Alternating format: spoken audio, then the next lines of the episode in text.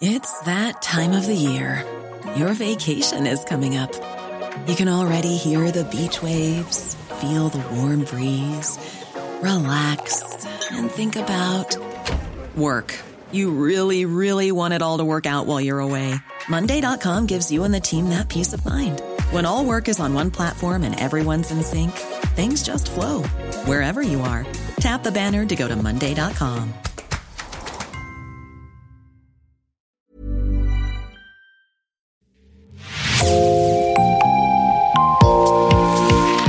Bonjour et bienvenue dans Podcasting, l'actu dans la poche, le podcast quotidien d'actualité du Grand Sud-Ouest. Chaque jour, suivez-nous à la découverte de l'information régionale avec les journalistes et chroniqueurs du territoire. Je m'appelle Jean Berthelot de Lagleté et l'épisode du jour vous est présenté par Clara Echari de l'équipe Podcasting. Nous allons parler aujourd'hui de sans-abri, de recensement et d'une bataille de chiffonniers autour de chiffres. Nous allons parler de la Nuit de la Solidarité qui a eu lieu à Bordeaux il y a dix jours. Et pour évoquer le sujet, qui de mieux que celle qui a été sur le terrain pendant la nuit de la solidarité et qui a écrit plusieurs articles, nous accueillons au micro de podcasting aujourd'hui Victoria Berthet. Bonjour Victoria. Bonjour Clara. Vous avez donc écrit plusieurs articles qui sont à retrouver sur le site de notre média partenaire Rue 89 Bordeaux. Un premier article après la nuit de la solidarité et un deuxième quand les premiers chiffres ont commencé à tomber. Mais avant de parler de toute cette histoire de chiffres, commençons par le commencement. La nuit de la solidarité, Qu'est-ce que c'est? Alors la Nuit de la Solidarité, c'est un dispositif euh, national qui est fait en collaboration avec euh, l'INSEE. À Bordeaux, c'était la première fois que ça se déroulait. Ça s'est passé dans la nuit du 20 au 21 janvier. Et en gros, le, but, c'est de procéder à un recensement des personnes à la rue, avec euh, plusieurs équipes de bénévoles qui sont formées pour ça. Et après, avec ce recensement, le but, c'est en fait de d'adapter les politiques publiques euh, pour les sans-abri. La mairie de Bordeaux, du coup, en amont de, l'opération, avait lancé en fait un, appel euh, au bénévolat. Donc le soir du recensement, il y avait 450 euh, bénévoles. donc des gens qui, qui venaient d'un peu partout, qui travaillaient pas forcément dans, dans, le social. Et eux étaient souvent accompagnés donc soit d'un élu de, de, la mairie ou, ou de la métropole, voilà. Et il y avait aussi des hum, personnes de l'INSEE qui étaient là pour procéder au recensement. Et donc justement, une fois sur le terrain, comment s'organise ce recensement? Alors en fait, les équipes sont souvent par, euh, il me semble, trois ou quatre personnes. Moi, j'ai rejoint l'équipe euh, qui couvrait en gros le secteur de la rue judaïque jusqu'au cimetière de de la Chartreuse. Pour le coup, moi, j'ai pas, on n'a pas croisé de, sans-abri parce qu'en fait, c'est un secteur qui est, euh, va dire, peu fréquenté par, les sans-abri parce que c'est très, très résidentiel, contrairement au quartier du centre-ville ou à la gare. Après, les, bénévoles que, que j'ai suivis le, l'anticiper un peu, ça, le, fait qu'on allait croiser personne. Pour autant, j'ai pu échanger avec d'autres bénévoles qui étaient partis notamment euh, vers Mériadec ou même vers la gare et qui, pour le coup, eux, ont, pu échanger avec plusieurs, euh, plusieurs sans-abri. Les, les, bénévoles, en fait, ont suivi une formation, du coup, en amont de, de, de l'opération de recensement. Alors moi, pour l'équipe que j'ai suivie, en gros, ils m'avaient expliqué qu'ils avaient deux questionnaires à, à donner, entre guillemets, aux, aux sans-abri un de, l'INSEE et un de la mairie de Bordeaux. Alors pour procéder, souvent c'était une personne qui allait voir euh, le sans-abri ou la sans-abri pour lui soumettre euh, les questions et quelqu'un d'autre derrière en fait prenait note des, réponses du sans-abri avec bien sûr euh, il n'y avait pas du tout d'obligation de, forcer les gens à répondre. Ils ne voulaient pas répondre, les bénévoles partaient. C'était aussi important je crois de, de, préciser le fait que c'était pas quelque chose qui était euh, obligatoire ou, forcé pour, euh, pour les sans-abri.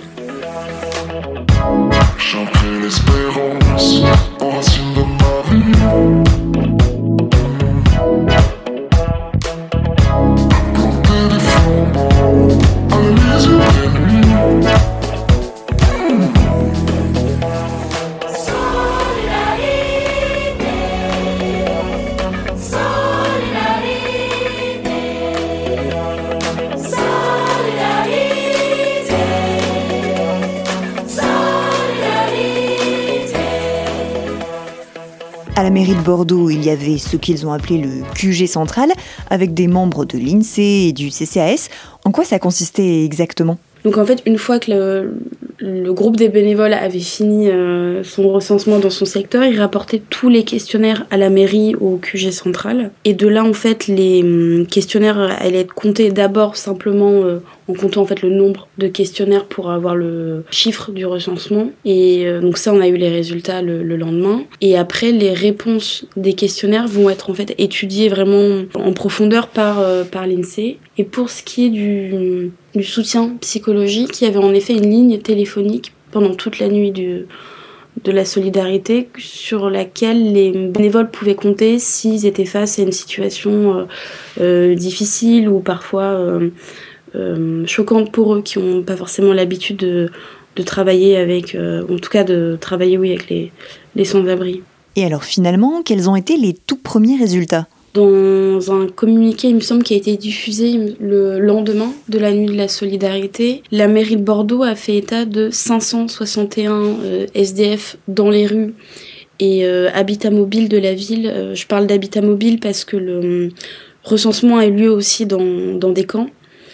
Euh, voilà, donc 561, auxquels viennent s'ajouter 287 hommes, femmes et enfants qui sont actuellement dans des, dans des squats. Donc en tout, pour la mairie de Bordeaux, ce serait 848 personnes qui auraient besoin d'un hébergement d'urgence. Ces résultats ont évidemment suscité des réactions, lesquelles? Alors la première réaction, il me semble, est venue de la préfecture, qui a tout de suite euh, en fait contesté les, les, chiffres. Alors la raison qui a été avancée par euh, par la préfète, c'est que la nuit, pendant la nuit de la solidarité, donc du 20 au 21 janvier, aucun appel n'a été passé au, au, 115, qui est le, centre d'hébergement d'urgence géré par, par l'État. Donc, comme aucun appel euh, n'a été passé dans cette nuit selon la, préfecture, on ne peut pas établir un, un, recensement correct des personnes sans abri. Donc, en fait, elle a complètement euh, mis en bloc le, les, chiffres avancés par la mairie. Elle remet en cause euh, la méthode et puis aussi le, travail qui a, été fait par les bénévoles, mais aussi en amont par, euh, par les services de la mairie. Euh, il y a eu un certain mépris pour, pour ce qui a été fait, alors qu'en plus c'est une opération qui a eu lieu, il me semble, dans 15 autres villes en France.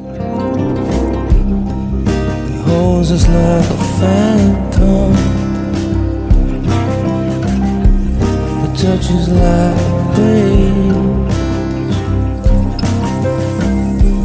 Shares understanding. See the moon smiling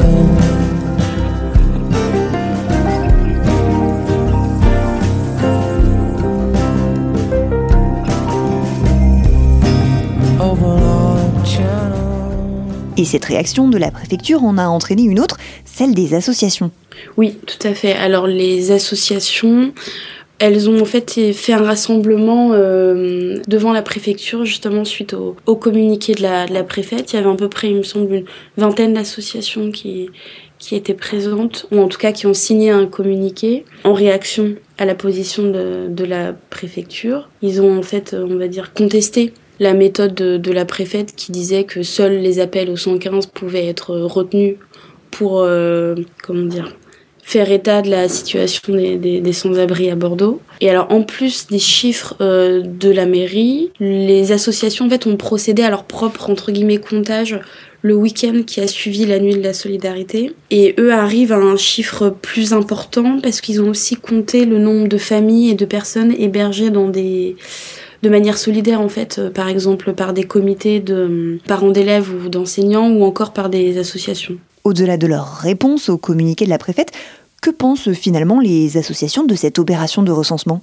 J'en ai discuté euh, avec des, associations, notamment Réseau Éducation sans frontières et, les gratuits. Ils ont salué bien évidemment l'opération qui a été menée par, euh, la mairie et par l'INSEE. Pour autant, pour eux, l'opération ne pouvait pas être exhaustive parce que, en effet, les personnes qui vivaient en squat ou qui étaient hébergées en hôtel euh, ou dans des familles ou chez des amis n'étaient pas, euh, pas comptées alors que la, précarité est en fait euh, la même. Et donc eux ont recensé 432 personnes supplémentaires au minimum hein, qui auraient besoin d'un hébergement d'urgence dans la métropole. Donc ces 432 personnes en fait viendraient s'ajouter aux 848 qui ont été recensés par la mairie. Alors le, le, détail est un peu long, mais brièvement, selon les associations, il y aurait en gros 52 familles qui seraient hébergés de manière solidaire par des comités de parents d'élèves ou, d'enseignants. 73 familles à Mérinac euh, vers, avec une association. Voilà, il y aurait aussi 9 mineurs isolés euh, à Bordeaux. Donc ils ont fait en fait un, un, communiqué euh, qui détaille tous ces chiffres. Donc les associations se sont en fait réunies devant la préfecture. Donc elles ont bien sûr dénoncé les propos de la préfète et exposé le recensement que elle avait fait pendant le week-end. Elles ont aussi prévu d'autres euh, actions à venir sans préciser forcément lesquelles. En tout cas, ce qui est sûr, c'est qu'elles restent euh, mobilisées euh, j'en parlais avec des, membres d'associations qui me disaient aussi que le plan grand froid n'avait pas été déclenché par la préfecture de Bordeaux, alors qu'on a connu des nuits et même des, journées très, très froides dans, dans, la métropole. Voilà, donc en tout cas pour les associations, euh, le, combat continue et, je pense qu'elles vont continuer d'interpeller la préfecture, même si euh, bien sûr depuis plusieurs mois, les associations ne sont plus du tout reçues par la préfète.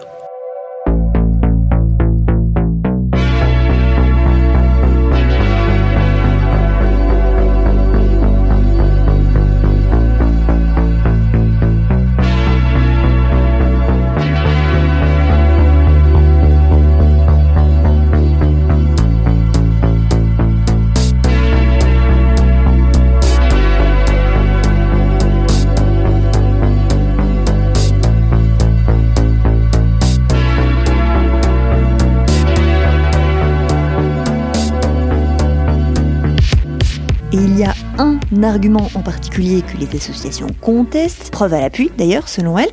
Est-ce que vous pouvez nous en dire un peu plus? Oui, alors justement, c'est vrai que la préfecture met en avant le fait qu'il n'y ait eu aucun appel au, au 115, bien que ça ça justifie pas, euh, enfin que ça puisse pas faire état en fait euh, des, des, des sans-abri euh, à Bordeaux. Pour autant, il y a des associations, il me semble que c'est la Ligue des droits de l'homme qui en fait euh, fait des screenshots, enfin des captures d'écran pardon de, de téléphones portables dans la nuit du 20 au 21 janvier où ils ont tenté d'appeler le, le 115 et donc selon l'assaut en question, il y aurait bien eu deux appels dans la nuit du 20 au 21 janvier malgré la position de la, préfecture qui dit qu'il n'y en aurait eu aucun. Deux, parce qu'il y en a un qui a été passé, mais qui n'a pas été compté parce que selon l'assaut en gros, le 115 a dû raccrocher, donc ça n'a pas répondu. En revanche, il y a bien eu un deuxième appel et... Euh, devant la préfecture, la capture d'écran a été imprimée. Il y a eu un appel qui a duré, il me semble, une minute et, et 30 secondes. Donc, euh, ce qui prouve bien que euh, des appels ont été passés euh, pendant la nuit de la solidarité au 115. On l'a bien compris, la bataille des chiffres est loin d'être terminée donc. Et maintenant, quelle est la suite à donner à cette opération? Alors donc suite à cette bataille des, des, des, chiffres entre la préfecture, la mairie et, et les associations, pour l'instant c'est vrai qu'on n'a que des chiffres euh, bruts, des, des données euh, brutes qui relèvent en fait que du, du comptage des, des, questionnaires pour la mairie. Euh, la prochaine étape en fait c'est un comité scientifique composé de, sociologues euh, qui va en fait analyser en détail les questionnaires qui ont été euh, fournis par les bénévoles lors de, cette nuit. Donc ça ce serait pour les questionnaires de, l'INSEE qui relèvent en fait du opération nationale. Et il y aura aussi l'analyse des questionnaires de, la mairie qui pour le coup là serviront plus à adapter et à anticiper et à comprendre les besoins des, personnes à la rue à Bordeaux. Merci Victoria d'avoir été avec nous. Vos articles sont à retrouver sur le site de notre média partenaire rue 89 Bordeaux. Merci Clara Echari, c'est la fin de cet épisode de podcasting. Production Anne-Charlotte Delange, Juliette Chénion, Clara Echari, Myrène Garaïco-Echea, Mathilde Leleuil et Marion Ruot, iconographie Magali Marico, programmation musicale Gabriel Taïeb et réalisation Olivier Duval. Si vous aimez podcasting, le podcast quotidien d'actualité du Grand Sud-Ouest, n'hésitez pas à vous abonner, à liker et à partager nos publications. Retrouvez-nous chaque jour à 16h30 sur notre site et sur nos réseaux sociaux, ainsi que sur ceux des médias indépendants de la région qui sont nos partenaires. Retrouvez-nous aussi sur toutes les plateformes d'écoute, dont Spotify, Deezer, Apple Podcast ou Google Podcast. Podcasting, c'est l'actu dans la poche.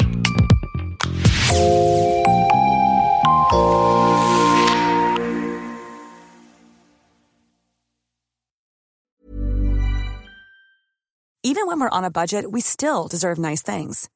Quince is a place to scoop up stunning high-end goods for 50 to 80% less than similar brands.